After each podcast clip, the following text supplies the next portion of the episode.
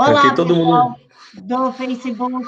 Olá, pessoal do YouTube. Hoje eu estou aqui com Denis Andrade, respondendo algumas questões que vocês deixam para mim aqui no, na, nos comentários. E livro para criança, o que, que eu dou para o meu filho, como é que eu posso lidar com meu filho nessa quarentena. E ninguém melhor que o Denis de Andrade para responder isso. Mas antes de passar a palavra ao Denis, eu vou apresentá-lo para vocês. O Denis, ele é paulistano, tem 42 anos e atua na área de inteligência de mercado há mais de 20 anos, em empresas como Carrefour, Onofre e Raia Drogazil. É formado em geografia na USP e sempre teve uma forte veia literária, sempre escrevendo e editando jornais na escola. Denis, começamos igual, eu também fazia isso na escola. Após as jornadas de julho de 2013, participou ativamente do Partido Novo, foi um dos fundadores da Corrente Nacional de Filiados, o Confia Novo, mas, graças a Deus, deixou o partido em 2016 quando trocou o campo político pelo campo cultural. Excelente troca, Denis, parabéns. Pois é. Denis, muito obrigada muito por aceitar esse bate-papo hoje. Imagina, prazer foi meu. Eu, eu conheço a Camila não há muito tempo, eu, eu acompanhei uma live dela, que ela fez recentemente, acho que alguns meses atrás. Eu achei fantástico o, o, modelo que você faz, as entrevistas, os canais, as, a, a, as pautas e principalmente o acompanhamento das notícias. Eu falei, nossa, bacana, é sempre bom a gente achar um canal novo que a gente gosta, se identifica. Daí eu falei para Camila, Camila, vocês estavam falando de projetos conservadores na área da literatura, na área da, da, da educação, é, para o ensino fundamental. Camila, dá uma olhada nesse projeto. Aí daí eu mandei o link para Camila, Camila olhou, daí ela falou assim: Nossa, adorei o projeto, que bom, né? Que é, eu, eu acho que é. Sempre brilha uma estrelinha quando você encontra alguém que, que pensa igual e que manda alguma coisa para você que você gosta, você fala, nossa, onde você estava, cara? E daí eu mostrei o projeto da editora, eu mandei um livro, o, o livro da primeira edição para ela, já apresentei é o... para eles o teatrinho que eu falei que eu faço com o Renan. Já apresentei. é, sou mais rápida. muito legal. E a história desse, desse livro, ela é, é, é, uma coisa que meio que você vai jogando seus interesses e eles acabam coincidindo com alguma coisa bacana.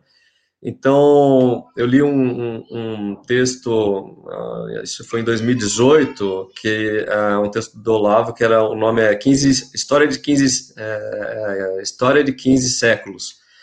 Eu falei, nossa, que história fantástica, que texto fantástico. Já pensou se a criançada tivesse acesso?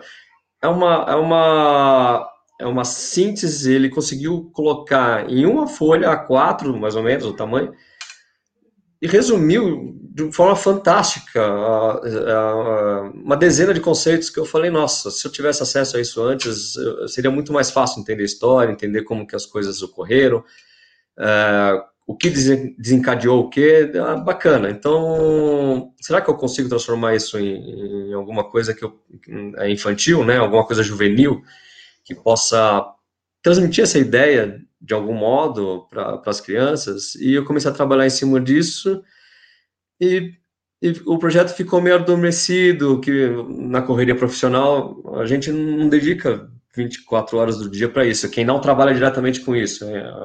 né? talvez algum dia a gente chegue lá ou não, mas daí saiu, eu tive uma proposta para publicar o livro, eu falei, ah, bacana, vamos atrás. Então, já tinha metade feito, terminei o restante, e saiu a publicação e, e, o trabalho ficou maravilhoso, assim, e, é, é, ele é simples, entendeu? Então, qual que é o problema da criançada? A criançada não lê nada que não tenha figura, não lê nada que, que, que seja mais profundo, porque ela não porque ela não quer, porque ela, ela tá, estão tirando essa capacidade dela de fazer essa análise.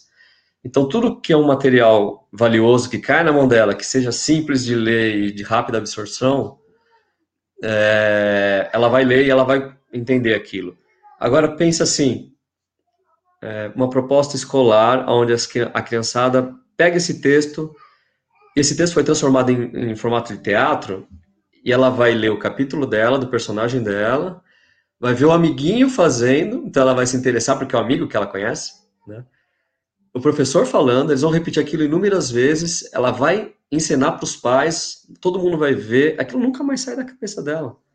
Entendeu? Então esse foi o conceito da, da desse primeiro livro. E a época foi só uma, uma experiência. E ela deu tão certo, Camila, que que me deu uma tirada. Olha, é, esse é o caminho. De, de, de, de, um modo de você chegar na garotada, nada impositivo, levando na brincadeira, assuntos é, que são importantes para nós, que nós vemos como assuntos importantes, que tratam da nossa herança. É, nesse, no caso desse livro, é, a herança histórica, tudo que a gente valoriza, tudo que é, é, permaneceu durante te, o, o, tempo e que justamente por ter permanecido é que ele tem valor, entendeu? Ele, ele conseguiu, seu valor foi maior do que tudo que era oferecido ao mesmo tempo que pereceu. Então aquilo é importante para os conservadores. Aquilo ele, ele não, não foi à toa que ele sobreviveu. Então a gente está falando de, da tradição é, é, grega, da democracia, nós estamos falando é, da tradição das leis, que veio lá, da Meso, lá atrás da Mesopotâmia, uma série de coisas que eu vou, eu vou dar uns toques sutis rapidamente sobre o que, que fala um pouquinho do livro mais tarde, e a gente, e a gente vai debater sobre isso. Denis, só vou te interromper um minutinho. É, só quero mostrar para eles que tem figurinha, tá, gente? Tem figurinha para mostrar para as crianças. E tem a introdução, lógico, a descrição da cena, como vai ser feito. E, claro, os diálogos que são divertidos para a gente ler à noite com as crianças. Né? Deixa eu aproximar aqui um pouquinho mais, o pessoal ver aqui para a gente ler à noite e dá para fazer um, diversas vozes. Aí cada personagem vocês fazem uma vozinha para brincar com seus filhos. É muito divertido. Dani, desculpa. Imagina. Agora sim, meu microfone é tá todo tá teu. Uh, qual que é o nome da editora? A editora chama-se BKCC. O, eu tirei esse BKCC de uma brincadeira que eu falava assim, pô, alguns valores são tão preciosos para a gente que a gente devia colocar num bunker, né? E daí o meu amigo tirou sarro, eu falei, quer saber, vai ser esse mesmo. É, então, BKCC stands for é, Bunker da Cultura Conservadora.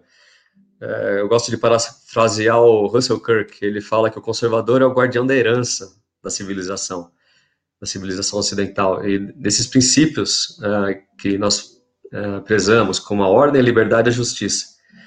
A proposta é, desse livro, não desse, só desse livro, mas da toda a coleção que eu vou, vou falar, é justamente reatar esse elo que, que é, com essa herança, o elo das diferentes gerações, ou seja, a gente vai, a proposta é valorizar a tradição, a gente vai valorizar costumes, convenções, experiências, justamente aquelas experiências humanas que deram certo, né, é, é que perseveraram, e por isso mesmo que elas devem ser valorizadas dentro, né, dentro dessa ótica. E o nome da coleção é a coleção Pequeno Teatro.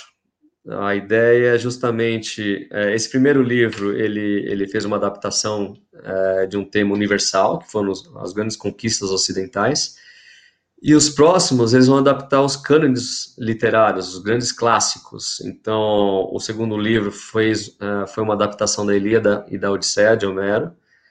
É, eu vou dar mais detalhes adiante. E, e, no pipeline, na, na, na, sequência, a ideia é fazer, justamente nas datas comemorativas, é, é fazer o Dante, a Divina Comédia, que nós vamos comemorar 700 anos, e, em 2021. Na sequência, também adaptar para o teatro escolar é, Os Lusíadas, esse vai ser fantástico, eu tô, tô, tô muito ansioso para fazer também, são 450 anos, em 2021, 2022, desculpa. 2022 também, a ideia é fazer uma adaptação de um grande tema nacional, que é justamente a independência, falar sobre a independência do Brasil. É, nesse meio tempo da independência, não só como ela se deu, mas quem foram os responsáveis. Eu vejo muito conservador falando. É, nós não conhecemos os nossos founding fathers, nós não conhecemos os pais da pátria, quem levou ao Brasil ao ser o que ele é hoje. Então, vai ser um tema fantástico para falar, e, e, eu fico louco só de, de, de, ansioso de imaginar a criançada interpretando, interpretando no, no palco um, um, José Bonifácio, um, falando uma menina fazendo a, a, a princesa Isabel, uh, ou a, dona Leopoldina, uh, alguém eh, fazendo Dom Pedro, por exemplo, eh, até Dom João VI, desmistificando algumas coisas que a escola ela gosta de fazer uma, uma narrativa meio, meio, meio prejudicial, falar mal. É, vamos, vamos, vamos resgatar isso, vamos fazer alguma coisa boa. Na sequência, tem é, 470 anos em 2024 é, da Fundação de São Paulo, então é, vou falar não só de São Paulo, mas fazer um, uma adaptação da história, uma civilização paulista, entre aspas. E mais para frente, Dom Quixote, tem também a Revolução Pernambucana, que vai fazer é, 210 anos em 2027. Então, são temas fantásticos, tem que ser abordado, a criançada tem que ter contato com os clássicos, tem que valorizar as nossas heranças, e essa ideia da, da, da, da, da própria criação dessa editora, que é justamente fazer a criançada ter contato com isso, ter contato com os mitos, ter contato com os feitos heróicos é, que chegaram até nós, tudo que trouxe a gente até onde nós estamos, esses princípios é, que inspiraram as conquistas e os sentimentos mais elevados da humanidade. E como que a gente faz isso? Como que a gente consegue é, transmitir esses valores sem cair em algo que nós detestamos, que é a, a torção dos significados? É justamente defendendo a bandeira de um, de um vocabulário honesto, preciso, fatos, e lutar sem medir esforços contra essa mania de nova língua, de distorcer as palavras, de que esses novos ideólogos, é, é, é é uma ideologia atrás da outra, o pessoal quer criar uma utopia que não tem nenhuma relação com a realidade, e a proposta é justamente fugir disso, é realmente narrar fatos, narrar fatos, e colocar isso no papel e valorizar quem deve ser valorizado e transmitir, o que não acontece hoje, entendeu? E tudo isso de uma forma leve, divertida, e que propicia as criançada a, a, a, ter isso na cabeça e levar isso para a vida, entendeu? Então, eu vou dar mais detalhes mais para frente do, do Lia e Odisseia, que é justamente essa ideia, né? de, imagina uma criança, o seu filho no palco, fazendo um Ulisses, fazendo um Aquiles, olha que legal, fazendo uma Helena, é, fazendo Heitor, uh, todo mundo que fez parte desse, dessa, dessa, dessa, dessa cultura que chegou pra gente quase, quase 3 mil anos atrás. É uma coisa de louco, é fantástico. Bom, eu Denis, gosto posso de... interromper um minutinho? Pode, lógico.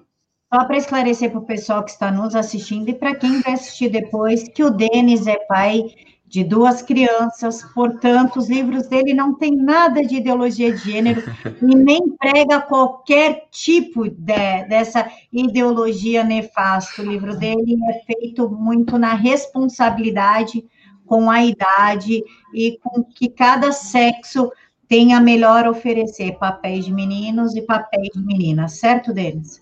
Exatamente, exatamente. Não só o papel em si é, é, é valorizando os seus atos, valorizando a, o caráter. Por exemplo, uh, você no Ilíada e Odisseia você tem a Penélope, que é a mulher de, de, de, do Odisseu. Ela esperou 20 anos por ele. E na peça ela diz isso, que ela fica lá enrolando, enrolando, enrolando. Ele era o rei de Ítaca.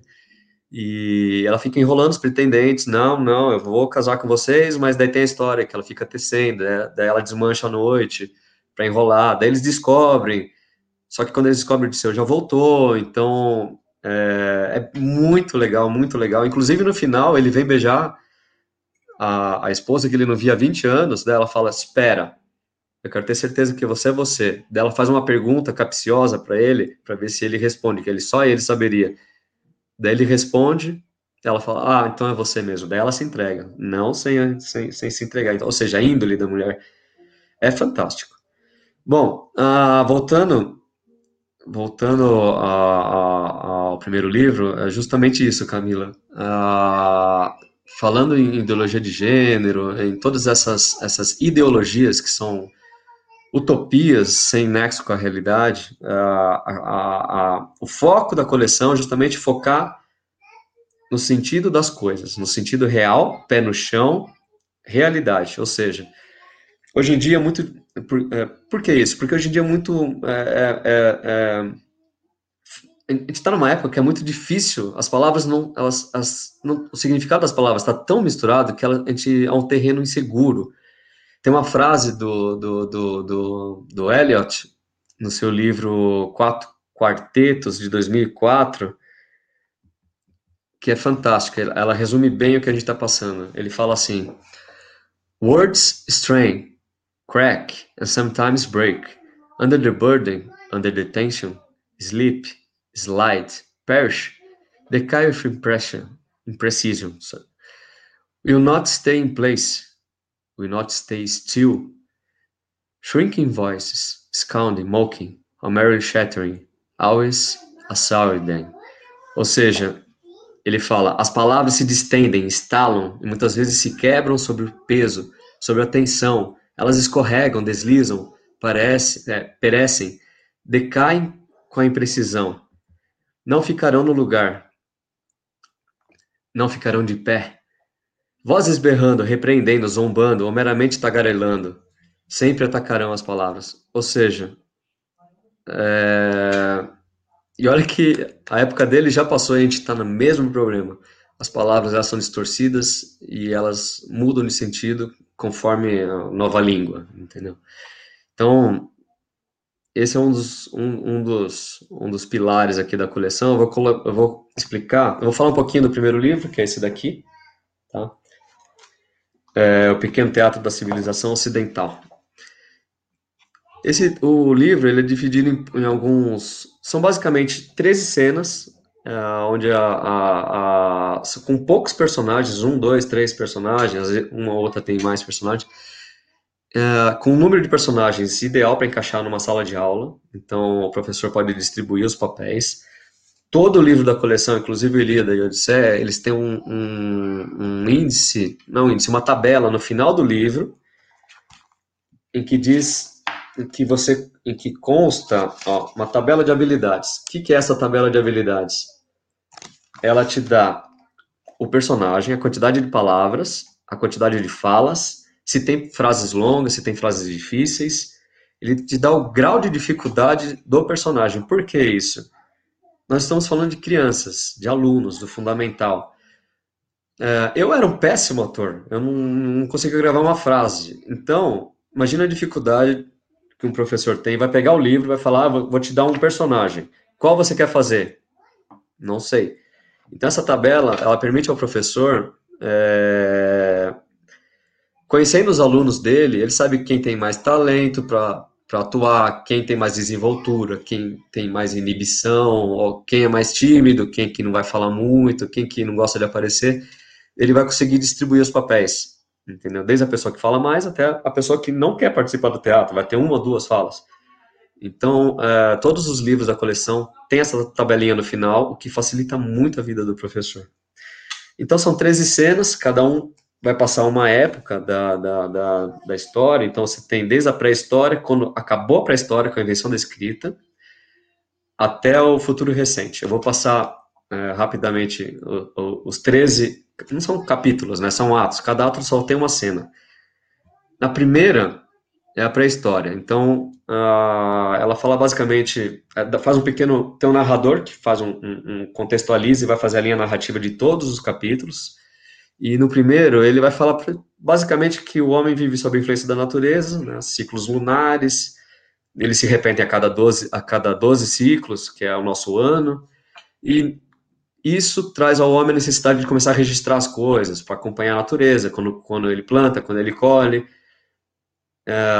numeral, é, é, quantidade de grãos, quantidade de, de qualquer coisa que ele queira gravar, e é, tem essa necessidade. que acontece com essa necessidade? Ele inventa a escrita e começa a história propriamente dita. Então, eu tenho aqui o que foi é, encenado, é, é, basicamente são duas pessoas na Mesopotâmia, o Dário e o Ciro, e eles estão falando assim, é, o Dário falando, veja aqui, Ciro, eu usei esse pedaço de cana para fazer quatro traços nesse pedaço de barro, um para cada leitãozinho da porca de Aurélia. Mais embaixo eu fiz mais seis marcas, um para cada leitãozinho da nossa porca. Del Ciro. Então, cada marca representa um leitão? Que boa ideia! O Dário, isso, veja aqui, nossa marca, nossa porca teve seis leitões. Daí ele mostra o, a escrita cuneiforme, passando os dedos. Um, dois, três, quatro, cinco, seis. E o, esse é só um trecho do diálogo, né? O diálogo tem uma folha, uma página, uma e meia, duas. É, a criançada vai é, encenar vai descobrir a escrita cuneiforme, por exemplo, o professor vai trabalhar isso na sala de aula depois.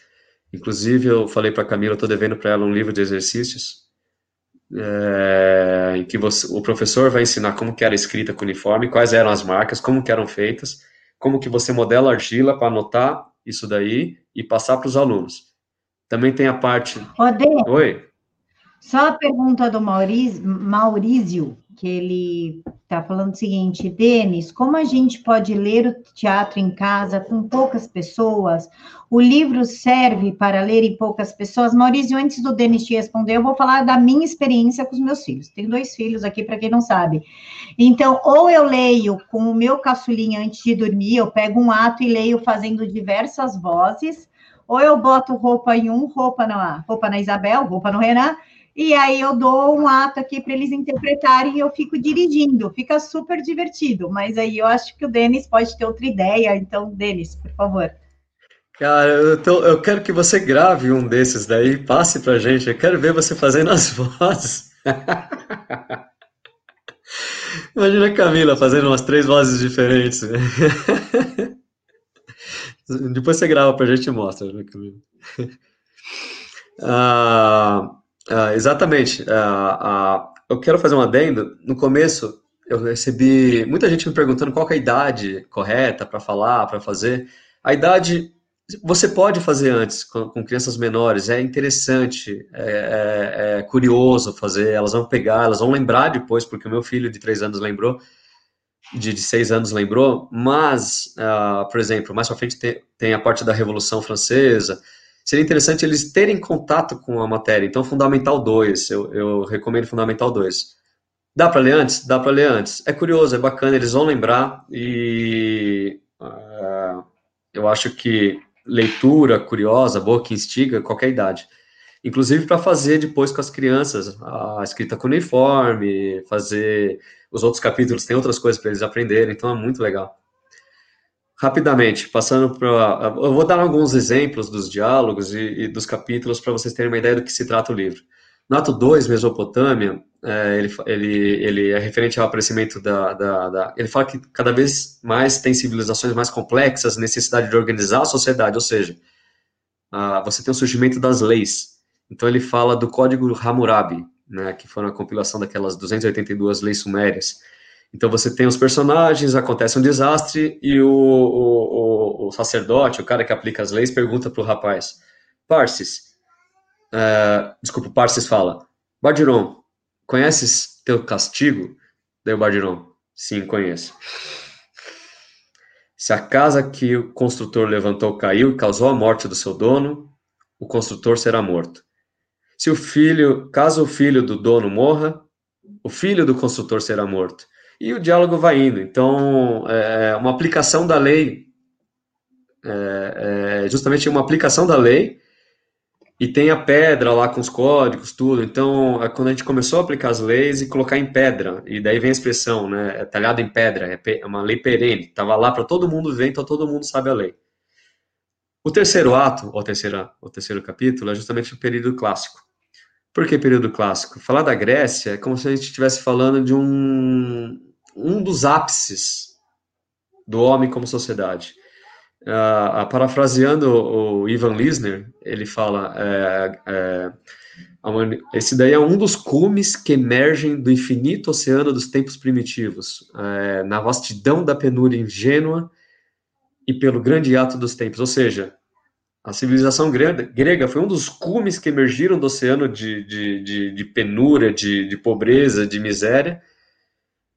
Um dos poucos cumes que aparecem raramente na humanidade. Então, é, é, foi um período fabuloso em que o homem ele teve umas poucas possibilidades para parar, para pensar em ética, em cultura, em sociedade, em valores. Então, não, não tinha como não passar por esse, esse, esse capítulo. E justamente é uma passagem sobre ética. Então você tem um personagem que ele, eu vou falar dois personagens. O Simon, ele vira para o senador e fala: Cara, senador, está afirmando que eu não tenho virtude necessária para o cargo só porque eu sou rico?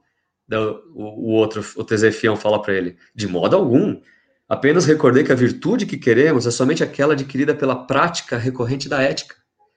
Quando se pratica o correto, mesmo sem a obrigação de fazê-lo.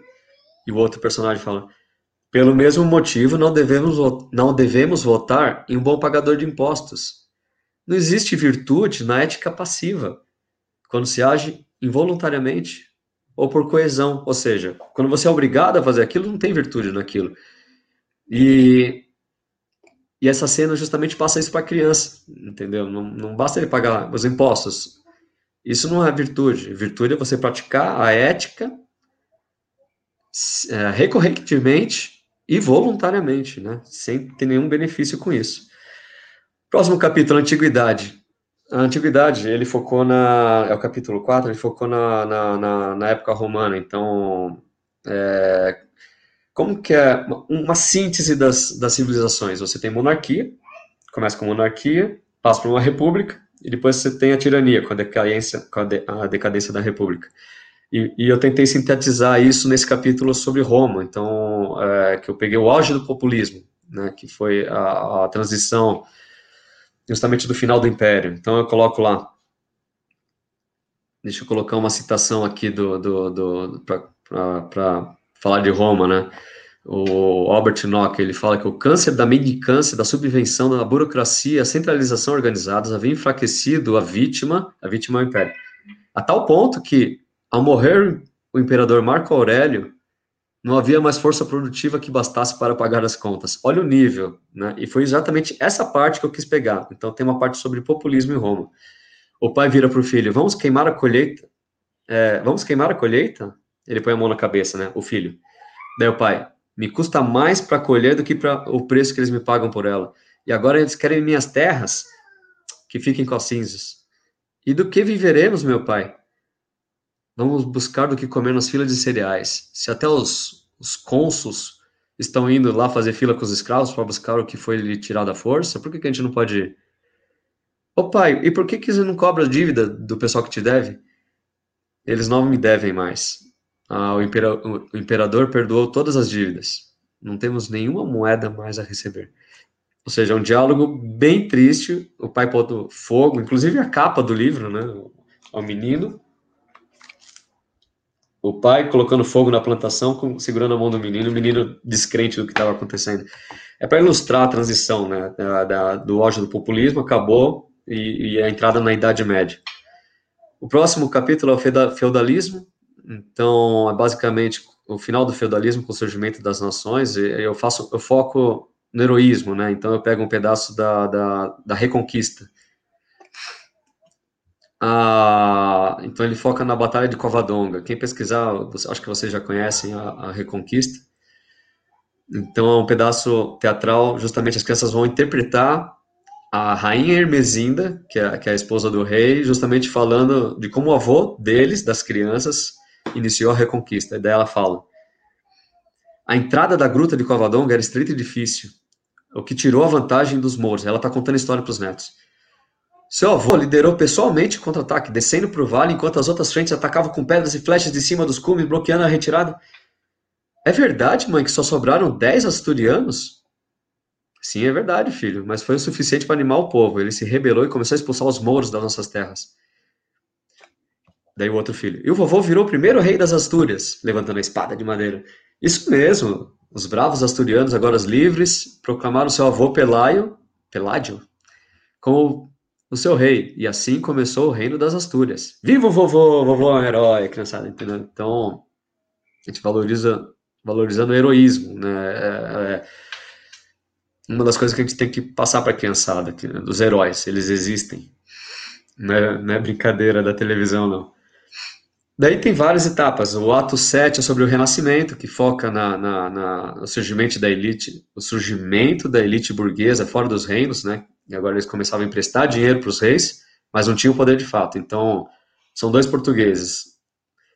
Ah, o Oliveira, ele quer, ele pediu uma, uma escultura para dar para a noiva, que ela tem um título de nobreza. O, o Oliveira, ele, ele empresta dinheiro ele tem um poder de tem poder de fato, né, mas ele não tem o poder de direito. Então ele quer casar com ela para virar marquês.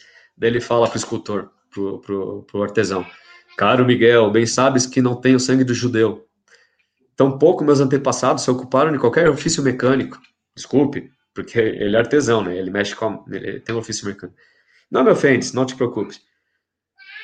E mesmo assim me julgam como ser inferior, não importa o quão rico eu seja e o quanto eles me devem. Deu Miguel. A mim basta a liberdade que tem aqui no burgo, eles não estão no reino, lembra disso. E saber que todos esses culotes dependem de ti para viver, meu amigo.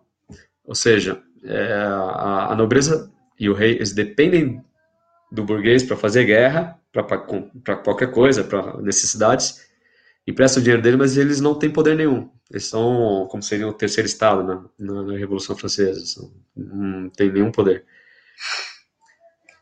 que, que isso desencadeia? Pra, no próximo capítulo, no ato 8, é, ele foca nas revoluções. Então, é, o, o, o, capítulo ele contrasta, o narrador ele contrasta as revoluções inglesa, inglesa e francesa. Ambos processos, um gradual, o outro radical, resultantes dessa pressão da burguesia ascendente por participação e poder político. Então, eu separei um trecho. Ah, são os franceses na Revolução Francesa discutindo, os deputados, é, sobre o que, que, eles vão fazer. Então Pierre fala: sugiro ir além, ir além, vamos abolir todos os impostos e taxas, todos serão livres, para decidir o quanto querem pagar. Daí todo mundo apoia. Fantástico! Olha o povão.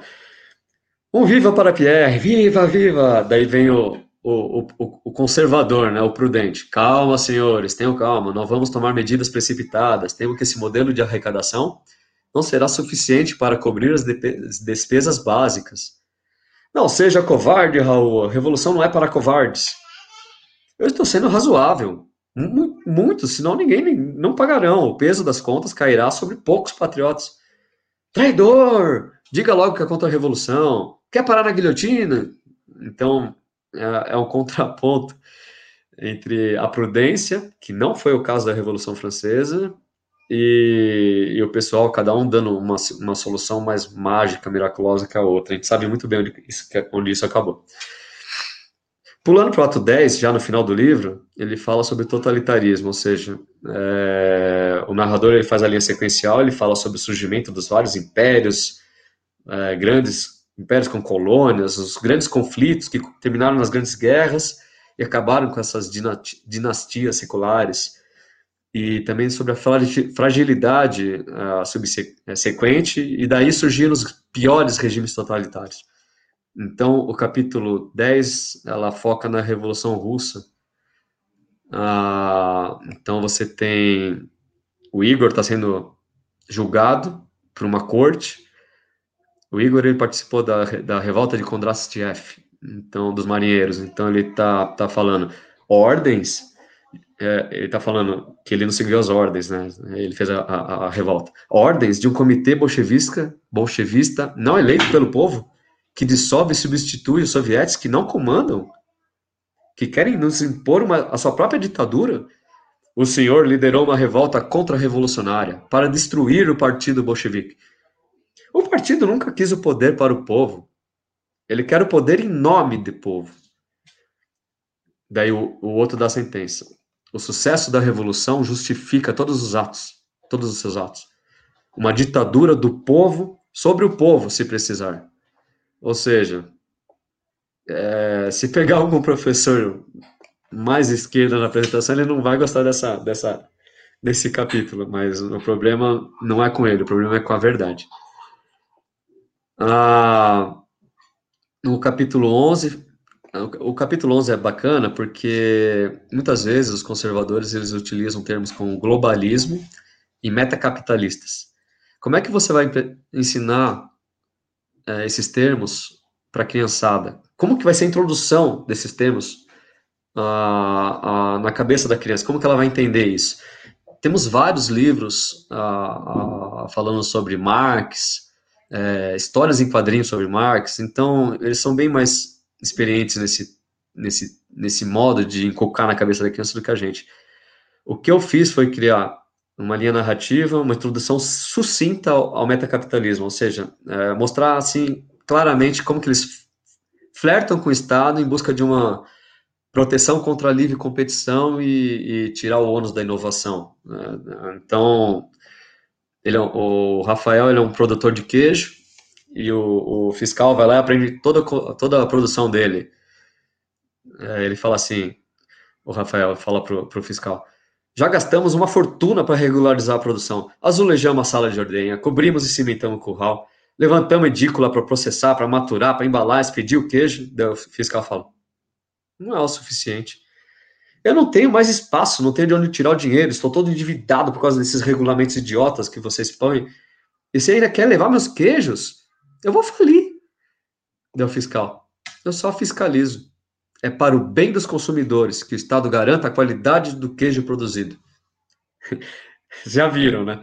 E, e, desse modo a gente explica, tem, segue a sequência do diálogo, é, desse modo, um modo de explicar como que o Estado super regulariza os pequenos produtores, tirando eles do, do mercado e abrindo espaço para os grandes monopólios ou oligopólios de, de, que ganham dinheiro desse modo.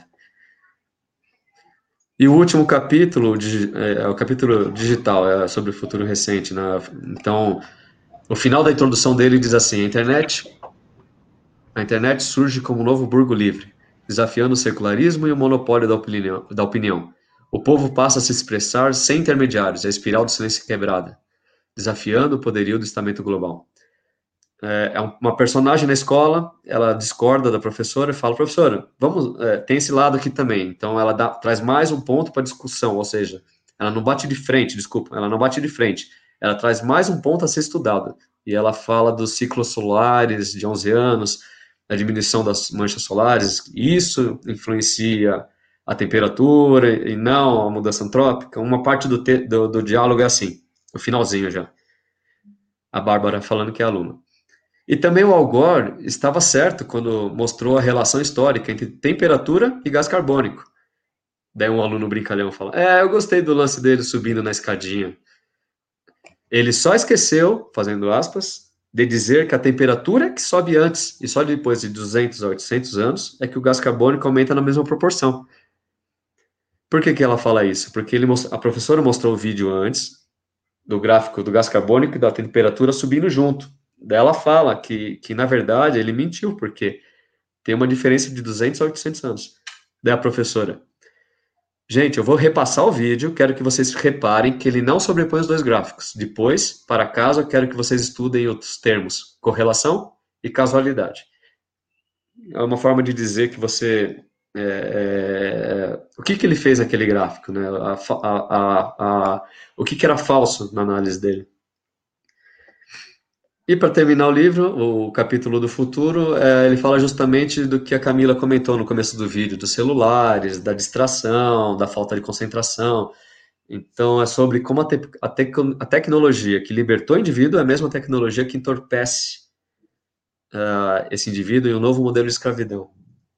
O final do diálogo é assim: o Eric vira para o Nicolas e fala: eu só quero ter que decidir cada vez menos. Eu quero ter as coisas mais rápidas na mão, sem planejar, sem ter trabalho. Eu quero ter mais tempo livre, eu quero mais liberdade, eu quero fazer o que eu quiser. Daí o Nicolas. Presta atenção, Eric. Quando você deixa os outros decidirem por você, a liberdade vira escravidão. E você não percebe. Se você não decide sobre a própria vida, como é que você vai tirar algo de bom de um livro? Digital ou não? Qual que é o tema do, do discurso? Ah, o Nicolas queria um livro e pediu pro Eric achar esse livro, né? Que estava esgotado, porque o autor foi cancelado na internet. Daí ele falou, mas como assim? O livro físico você quer? Não, pega um e-book. Ele falou, não, não quero e-book, eu me concentro mais no livro físico. Ah, não, uh, eu gosto do, do, do, do e-book, que eu clico num link, já vejo um vídeo, já vou para outro lugar, não sei o quê. Então ele tá falando que ele, é sobre como se dispersa rápido. E, e, o Nicolas dá, um, dá um, um, uma bronca nele, né? Que que ele fala, não, eu falo perto do celular, eu gosto de pizza calabresa, daí já vem uma promoção, não sei o quê, daí fala, cara, você não decide sobre a própria vida, como é que você vai tirar algo de bom de um livro? Entendeu? Então, é meio que uma lição de moral para acabar para acabar o, o, o, último capítulo. E eu deixei aberto, caso as crianças queiram falar o que, que elas acham que vai acontecer é, no futuro distante, eles podem fazer um, um, um, capítulo adicional na escola dizendo como que eles imaginam que vai ser esse capítulo, esse futuro. Então, é mais um, um modo da criançada se divertir, brincando, fazendo uh, o teatro, ensinando. Agora, uma coisa... Denis, Oi, pode falar. Vou te interromper, que é sobre esse capítulo, que é uma parte que eu achei interessante, embora esse livro você tenha escrito ano passado, é, tem um parágrafo dele que traz muito o que a gente está vivendo nos dias de hoje, hoje, neste momento, né? Que é a rede submete artistas intelectuais e populares ao autopoliciamento, à autocensura, quase que ao crime do pensamento. Que é exatamente isso que nós estamos vivenciando nesse momento. Tem, temos o Toffoli como editor do Brasil, Olha o nível que a gente chegou. Um ministro que não conseguiu passar para uma prova de juiz quer controlar o que você pensa e o que você fala. Esse é um dos capítulos do livro que eu mais gostei, porque traz muito para o atual momento. Parece que tipo, você estava adivinhando o que ia acontecer, esse negócio de censurar pessoas, né? Ai, fugiu do politicamente correto, tem que ser censurado. Inclusive, essa brincadeira, essa esse politicamente correto da censurar pessoas causou um dano terrível na vida de um mexicano que mora nos Estados Unidos. Eu vou resumir rapidinho a história, a história dele é meio longa, mas está na, na BBC Brasil. Ele fez esse sinal aqui, ó. Ele estava com dor no pulso, que o cara trabalhava 12 horas por dia no, no esgoto lá, nos encanamentos dos Estados Unidos, e fez assim e fez assim.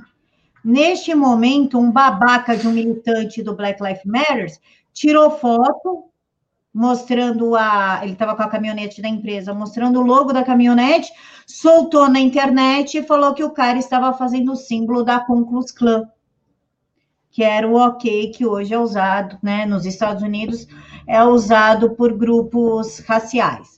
Nisso, o próprio pessoal do Black Lives Matter falou: não, olha, muita gente não sabe que isso aqui, né, esse movimento assim, flerta com racismo. E mais nisso, o pessoal já montou lá uma, um esquema de destruição de reputação, fez o cara perder o emprego, um mexicano.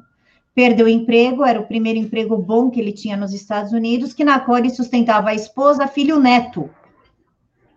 Então, essa autocensura, cancelamento, policiamento do pensamento, nós temos aí um editor master, causa esse tipo de dano na vida das pessoas. Desculpa te interromper, Denis, mas é que eu achei pertinente. Imagina, o microfone é teu. Ah, você sabe que quando a gente entrar na live, eu falei assim, eu vou fazer uma brincadeira com a Camila, eu vou me fantasiar, vou colocar um chapéu, vou colocar um óculos e uma barba falsa, e vou falar assim, não, é, porque eu estou pensando aqui, o que eu estou pensando pode ser crime, então eu vou me cobrir eu falei, não, não vou fazer não, senão a gente vai. Eles vão tirar um print dessa tela aí, eu tô ferrado, vai me perseguir para sempre. ah, ah, sobre esse livro, o primeiro li, o volume do, do Pequeno Teatro, ele tá. É assim, eu não sei se você reparou, eu, eu, li uns trechos do livro e eles não batiam com a primeira versão, a que você tem aí, a impressão, o livro físico. Então, ele foi muito melhorado, tá? É que na época, é, alguns capítulos foram feitos mais rápidos, então eu falei, pô, eu queria ter mais tempo para trabalhar. Ficaram fantásticos. E esse segundo, essa segunda edição, ela vai sair lá pela CEDET, tá? Então vocês vão poder vender nas livrarias.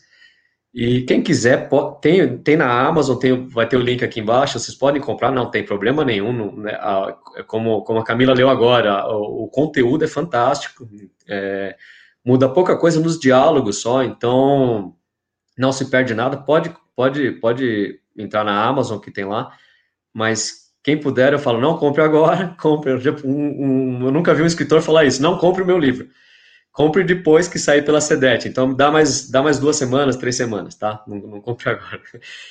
E a parte da... O segundo volume foi Elíada e Odisseia. Trabalhar com Elíada e Odisseia foi fantástico. Eu tenho, acho que um, um, um uns quatro, cinco aqui comigo que eu consegui, fora os, os que eu baixei em PDF, para trabalhar, por quê? Porque eu precisava saber como condensar a história, ao contrário do, do, do, do texto que ele foi ampliado, eu peguei um texto, o, o, Civilização Ocidental foi um texto menor, que eu ampliei em 13 capítulos. Ilíada e Odisseia é um texto volumoso, gigante, são duas, dois livros, duas histórias, né? Uma, não, é, não vou entrar no caso de se foi Homero ou não, mas são dois livros, e a ideia foi condensar para que uma criança tivesse contato com esses clássicos de um modo leve e agradável, que não fosse enfadonho para ela e que ela pudesse ensinar na escola. Então, foi um trabalho brutal de, de condensação, sem perder o sentido, isso que, foi, que é o mais difícil. Então, uh, basicamente, você tem alguns capítulos, então, que, que, qual que é a ideia do livro? É permitir que essa criança, ela, ela ela leve para a cena, junto com seus colegas, por exemplo, ela é, leve para a cena a posição de um Aquiles, de um, de um corajoso Aquiles, um charmoso Parsis, Paris, um nobre Heitor, um esperto Odisseu, ou um ré Enéas, ou uma menina vai fazer Helena, ou a poderosa Afrodite, a Hera, que era a mulher de Zeus, a ciumenta pra caramba, Uh, ou fazer um coração partido, que foi a Circe quando o Odisseu foi embora, ou mesmo a Penélope, apaixonada, mulher dele, de uma moral absurda, entendeu? Então tem para todo mundo. Uh, a ideia é a pessoa, é a criança, ela treinar sua criatividade, treinar sua inventividade. Quanto mais modelos ela tiver, é, ela, mais ela treinar o imaginário dela, mais ela vai conseguir é, é, juntar essas narrativas e presenciar imaginativamente essas situações.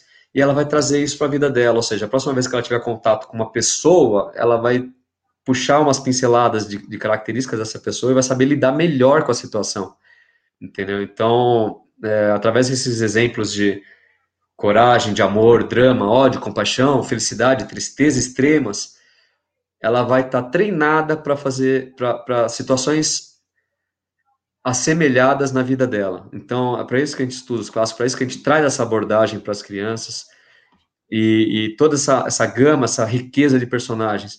Eu brinquei esses dias eu, eu, que uma pessoa me perguntou é, sobre imaginário. Eu falei assim, cara, imagina que uma criança tem que desenhar um monstro na escola. Vai, desenha um monstro. Mas qual a base que ela tem para desenhar um monstro? Não sei. Sei lá, uma cobra, dela desenha um corpo de cobra. Ah, uns pés de salamandra, sei lá, se ela conhece salamandra, acho que ela nem conhece. Dela faz um monte de pezinho. Ah, uma, uns dentes de vampiro, faz o dente de vampiro e faz umas asinhas de morceguinho. O bicho que ela criou, ela já tinha esse preconceito, todos esses animais na imaginação dela, ela criou misturando esses animais. O, o, trabalhar os clássicos é a mesma coisa para situações e para imaginação. Então, por, essa é a importância. Quanto mais quanto mais é, elementos essa criança tiver na imaginação, quanto mais a gente trabalhar isso nela, mais rica, mais detalhista, mais precisa com as palavras, até ela vai ser. Por isso que é tão importante a gente trabalhar com a verdade. Esse livro, é, ele adapta não só as histórias, a Ilíada, é, que é no final da guerra, já na conquista de Troia, é, mas acaba antes da conquista, e o Odisseia, que é a volta do, do herói Odisseu para casa, que demora 10 anos, esse livro ele tem um capítulo a mais, ele tem a parte do proêmio. O que, que é o proêmio? Uh, no proêmio ele vai encontrar as razões que originaram a guerra, propriamente dita, ou seja, o ciúme da mulher de Zeus, a Hera, porque Zeus uh, engravidou uma mortal que deu a luz ao Hércules, que seria o rei dos reis, ela ficou com ciúmes, foi lá, não vou contar a história. Ela ficou com ciúmes e armou um monte lá para ele. Nessa, uh, tem a maldição de Ática, cai numa colina, essa colina foi amaldiçoada. Uh, e foi justamente nessa colina amaldiçoada que foi erguida a cidade de Troia. Entendeu? Então a Troia, desde o início, ela tem uma maldição. Daí tem a sobrevivida de Paris, de Paris, né? Que é ele, ele não era para nascer, que já sabiam que ele ia trazer a tragédia para a cidade, mas o pai dele mandou matar, não mataram. Toda história tem um, tem, tem um filho que é para matar e não matam, né? Então cuidado com quem você dá seu filho para matar. e aí vem a Helena e acaba com Troia. A Helena, é. desobediente, vem e detona com Troia. É sempre a mulher, né? Uh, daí vai indo a história, né? Ele conta a história. Tem o pomo de Adão, o porquê do pomo, onde que o Paris entrou nesse papel, que ele teve que julgar as meninas, daí amaldiçoaram ele de novo. O Odisseu uh, virou pro, pro pai da Helena e falou: Olha, ele estava com uma enrascada, porque ele não podia dar a Helena. A Helena era a mulher mais bonita da história, então da época. Então ele não podia dar para qualquer um, que os príncipes estavam disputando. Que se ele desse para um, ia estar sair guerra na hora, né? E tinha essa de que Helena causaria uma guerra. Então ele falou: o que eu faço? Daí Odisseu foi lá falou: faz o seguinte, é, faça com que todos jurem que proteger a Helena e quem ela escolher. E deixa que ela escolhe, deixa que ela escolha o marido. Salvou a pele do pai, só que daí, quando sequestraram a Helena, todo mundo teve que ir lá atrás, né? Então é tudo ligado. o prêmio marca como foi feita a história, o que, que levou à guerra, a Ilíada, a, o final da guerra propriamente dita, o poema mostra o início da guerra também, e a Odisseia é Odisseu voltando para casa. Então, são três partes distintas, só 38 cenas, são cenas de uma folha, uma folha e meia, então são cenas bem rápidas. No site uh, da, da, da, da, editora, que tem aqui embaixo na descrição, é, você clica lá e vai direto para a página do livro. Então lá tem três capítulos para você dar uma lida é fantástico. Você lê os três capítulos, você quer ler mais. É, é uma história, ela é contagiante, ficou muito bem feita e eu acho que vai ser. Se as escolas quisessem ensinar a Ilíada e Odisseia, ensinar a cultura grega, os valores, essas histórias clássicas que chegaram para gente, eu acho que agora dá. Você faz uma, você pode ensinar com os alunos uma classe ou uma série inteira e fazer os diálogos lá bonitinho, ensinar, meu, vai ser o máximo. Eu tô louco para ver isso. Esse livro não está impresso. Oi, pode falar, cara. A gente também pode falar para os papais e para as mamães que dá para fazer isso em casa. Eu sou prova, pessoal, não só na escola. Dá para brincar com isso dentro de casa. Pega o papai, a mamãe, o filhinho, ou os dois. Eu faço com a Isabel e com o Renan, né? Com os meus dois filhos, e eu só faço a voz. Então, dá para brincar com isso, não, não somente na escola, mas também dentro de casa, ainda mais com essa quarentena que está matando tudo que é pai e mãe em desespero, tipo, o que, que eu vou dar para o meu filho? Coloca as meninas, pega um vestido teu bacana, coloca nas meninas, prende o cabelo.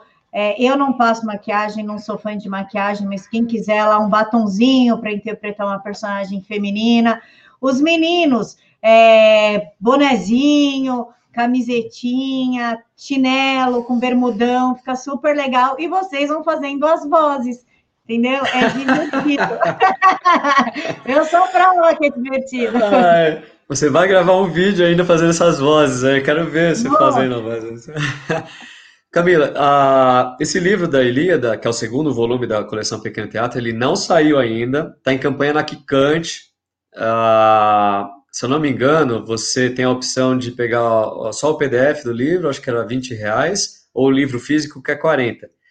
Para quem está assistindo a sua, sua live agora, ou vai assistir seu vídeo, pode entrar na. na é, pega lá na, na, página da Kikante, clica no, no, Pode entrar no site da BKCC, tem um link direto para a página da, Kikante, e seleciona lá a opção é, é, PDF, que é 20 reais. E entra no Instagram, que tem aqui também o Instagram, e coloca seu nome lá. O que, que eu vou fazer? Todo mundo que pegou o PDF, que é um preço bem mais em conta, vai ganhar o livro físico. Uh, é uma promoção aí para ajudar o pessoal a disseminar mesmo o livro, né? É, é, não, tem, não tem objetivo comercial, não tem objetivo de lucro, é mais para a gente. É mais um, um, mote de vida que você agarra aquilo e você fala, é isso que eu vou fazer, é isso que eu, que eu, que eu que eu tenho como, como meta aí para passar de herança, né?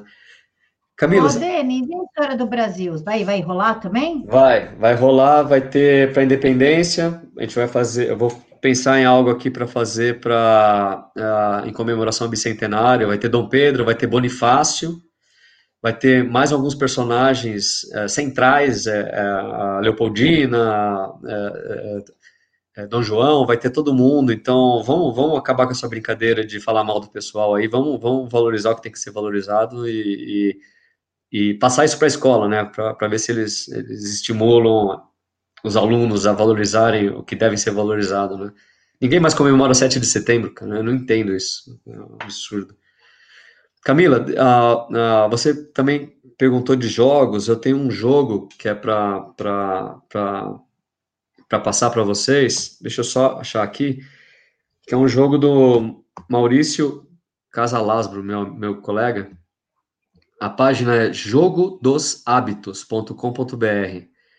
Então, é basicamente é um jogo de cartas, tá? Em que cada carta contém um hábito a ser adquirido durante a infância, tá? São 70 cartas separadas em diversas categorias. Diferente de outros jogos, não tem tabuleiros ou peças. A brincadeira acontece durante o dia, em qualquer lugar. Uh, ele visa muito o processo educacional da criança, entendeu? Então, aquisição de virtudes, aquisição de responsabilidades, que vai muito além do que cumprir o papel da escola e ter boas notas, tá? A aquisição desses hábitos, ele ocorre basicamente em casa, no exemplo dos pais e dos familiares. Então, uh, uh, eu, eu acredito que esse seja um dos, dos melhores jogos que eu já vi recentemente e, e e depois você passa o link aí para o pessoal dar uma olhada. É, é, novamente, é um projeto que não tem, não visa lucro. O, o, o, meu colega falou que já vendeu mais de mil jogos e ele não teve lucro zero até agora. É, então, eu acho que essa onda conservadora de novos projetos, novas iniciativas, pequenas editoras conservadoras, que eu já, já comentei com você, como a, a, a Opção C, tem também a Super Prumo, uh, tem várias editoras conservadoras que estão surgindo. A gente tem que valorizar, a gente tem que divulgar, a gente tem que tem que ir atrás desse pessoal e divulgar, porque uh, é um trabalho que ninguém vai fazer pela gente. Se depender do mainstream, eles não vão divulgar. Você não vai ter lá um, um best-seller de venda. O que, que você vai ter de best-seller? Homo sapiens. Uh, uh, você vai ter. Ah, eu, tô, eu tô lendo um livro agora eu estou lendo um livro Mulheres que começa PQR, aquele de Roma lá. Você tem que abstrair tudo que é progressivismo uh, encrucado ali no meio, uh, tudo que besteira que ela fala. O livro é bom, mas, nossa, é muita coisa que você tem que abstrair. É complicado, viu? Ô, oh, Denis, o Ferris Lin está perguntando o seguinte: sou estudante de pedagogia e não sei qual livro ainda usar em meu PI, não sei o que significa PI, leitura em lugar não formal, prefiro estimular minha criatividade na direita. Alguma dica de livro para ele? Eu não sei o que, é PI. Fierce, eu que também, que é PI? Eu não, eu não sei o que, é. Pergunta para ele o que, que é. Já perguntei, esperando ele responder. Quero deixar uma boa noite aqui para a galera que veio pela live da professora Paula Marisa, o pessoal que está aqui com a gente desde o início. Então, Denis, para a gente finalizar, já são 60 minutos, daqui a pouco o YouTube derruba, o pessoal sabe. Natália, por favor, meu amor, disponibiliza o link aqui, jo, ah, é, jogosdoapto.com.br aqui na caixa da, no chat, por favor. É, você quer deixar alguma consideração para eles, falar alguma coisa? Eu vou gravar fazendo as vozinhas, já que vocês estão me pedindo eu vou gravar, é, é divertido, entendeu? É que está acostumado com uma certa postura minha. Sacaneei. É, agora o pessoal está pedindo. Ela é, é Unife, Unifesp, a universidade dela, é mulher. Ela é Unifesp, sou mulher. Então é só vocês fazerem tipo assim, ó. Mas você vai ter a mesma informação do livro físico e de um modo bem fácil. O modo como eu leio modifica totalmente a minha maneira de pensar. Para que, que eu ia me esforçar em interpretar uma sentença se no digital eu clico e tenho a informação?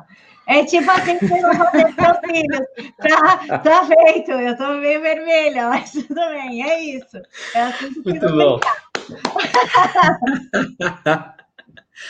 é assim que se brinca de Muito bom. Muito bom. Depois a gente põe os links aí embaixo, o pessoal se diverte lá. Para finalizar, você quer deixar algum recado, alguma dica, alguma coisa para ele? Quero. Tudo que a gente faz hoje é, é parece pouca coisa, parece. É, você fica desanimado, não tem divulgação, mas pensa como que estava cinco anos atrás. Pensa como que estava dez anos atrás. É, não tem como apagar essa sementinha. A gente veio para ficar e, e, e, falando a verdade, a gente vai longe para caramba. Cara, você não é bom de marketing. Espera aí que eu faço para você. Minha mulher sempre falou isso. Não é muito bom? Pode deixar que eu faço. Pessoal, esse é. livro aqui está venda na Amazon tal, mas eu deixei aqui o link da editora, mesmo porque até para receber mais rápido, né? O pagamento é mais rápido, já está dentro da editora, então não precisa da Amazon faturar o pagamento, comunica a editora. Então, o link da, da editora eu uso esse livro para quem está perguntando da idade. Eu uso esse livro com meu filho de quatro anos, com a minha filha de 12. Então, aí tem um público aí bastante grande para abranger de 4 a 12 anos para mais, né? Dá, dá super certo.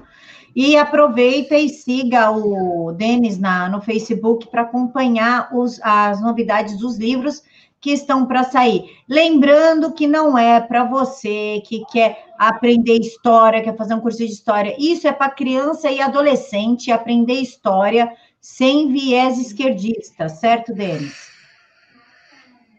Exatamente. E uh, no site da BKCC, quem entra lá, do lado direito tem o clique para os dois livros, tanto para esse livro uh, do, o primeiro volume, o, o, Civilização Ocidental, quanto o livro da a campanha do livro do Ilíada e Odisseia. Lembrando que eu acredito que em duas ou três semanas é, já vai estar disponibilizado na, pela SEDET, então acho que todas as livrarias do, do pessoal que a gente segue, os conservadores, já vai estar disponível também. Quem entrar uh, no, no Instagram, que tem o link aqui embaixo, e colocar o nome e for lá na, na, na, na, campanha do Ilíada e Odisseia e comprar o, o, a versão digital, o PDF, que é a versão mais barata de todas, eu vou mandar o livro físico, não se preocupa. Assim, é um, um modo de, de, de, de, dar um desconto metade do preço para o pessoal, então. Então fica essa, essa dica aí. Pessoal, aqui o que eu estou mostrando é o site, tá? O que aqui os links que ele falou estão aqui em cima. Entrou o site, já aparece aqui, ó, pré-venda exclusiva e clique com e compre, tá bom? Denis, muito obrigada por dividir a, a sua experiência, dar as dicas pra gente, para uma live divertida, tem que dar risada. É sexta-feira, tá todo mundo ferrado, com a STF tá em cima, Senado tentando ferrar com o governo federal, pô, vamos rir um pouco. e a Camila prometeu que ela vai fazer uma live, só uns vídeos aí, só com, contando a, com as vozinhas diferentes aí para a criançada. Vamos fazer vídeos curtinhos ensinando vocês como fazer teatrinho antes de dormir. Boa, boa, boa. Isso aí, Camila. Obrigada, Denis, por me deixar numa saia justa. Tamo aí. Pessoal, muito obrigada pela companhia de vocês, pelos comentários, pelas contribuições. A conversa, eu me distraio tanto lendo as conversas do chat, porque eu aprendo muito mais com vocês do que vocês comigo. Então, muito obrigada pela participação de todos. Fiquem todos com Deus e não esqueçam que amanhã tem aula ao vivo. Consegui convencer o professor João Carlos de dar aula ao vivo de História amanhã às 14 horas. Beijos no coração de todos, fiquem todos com Deus.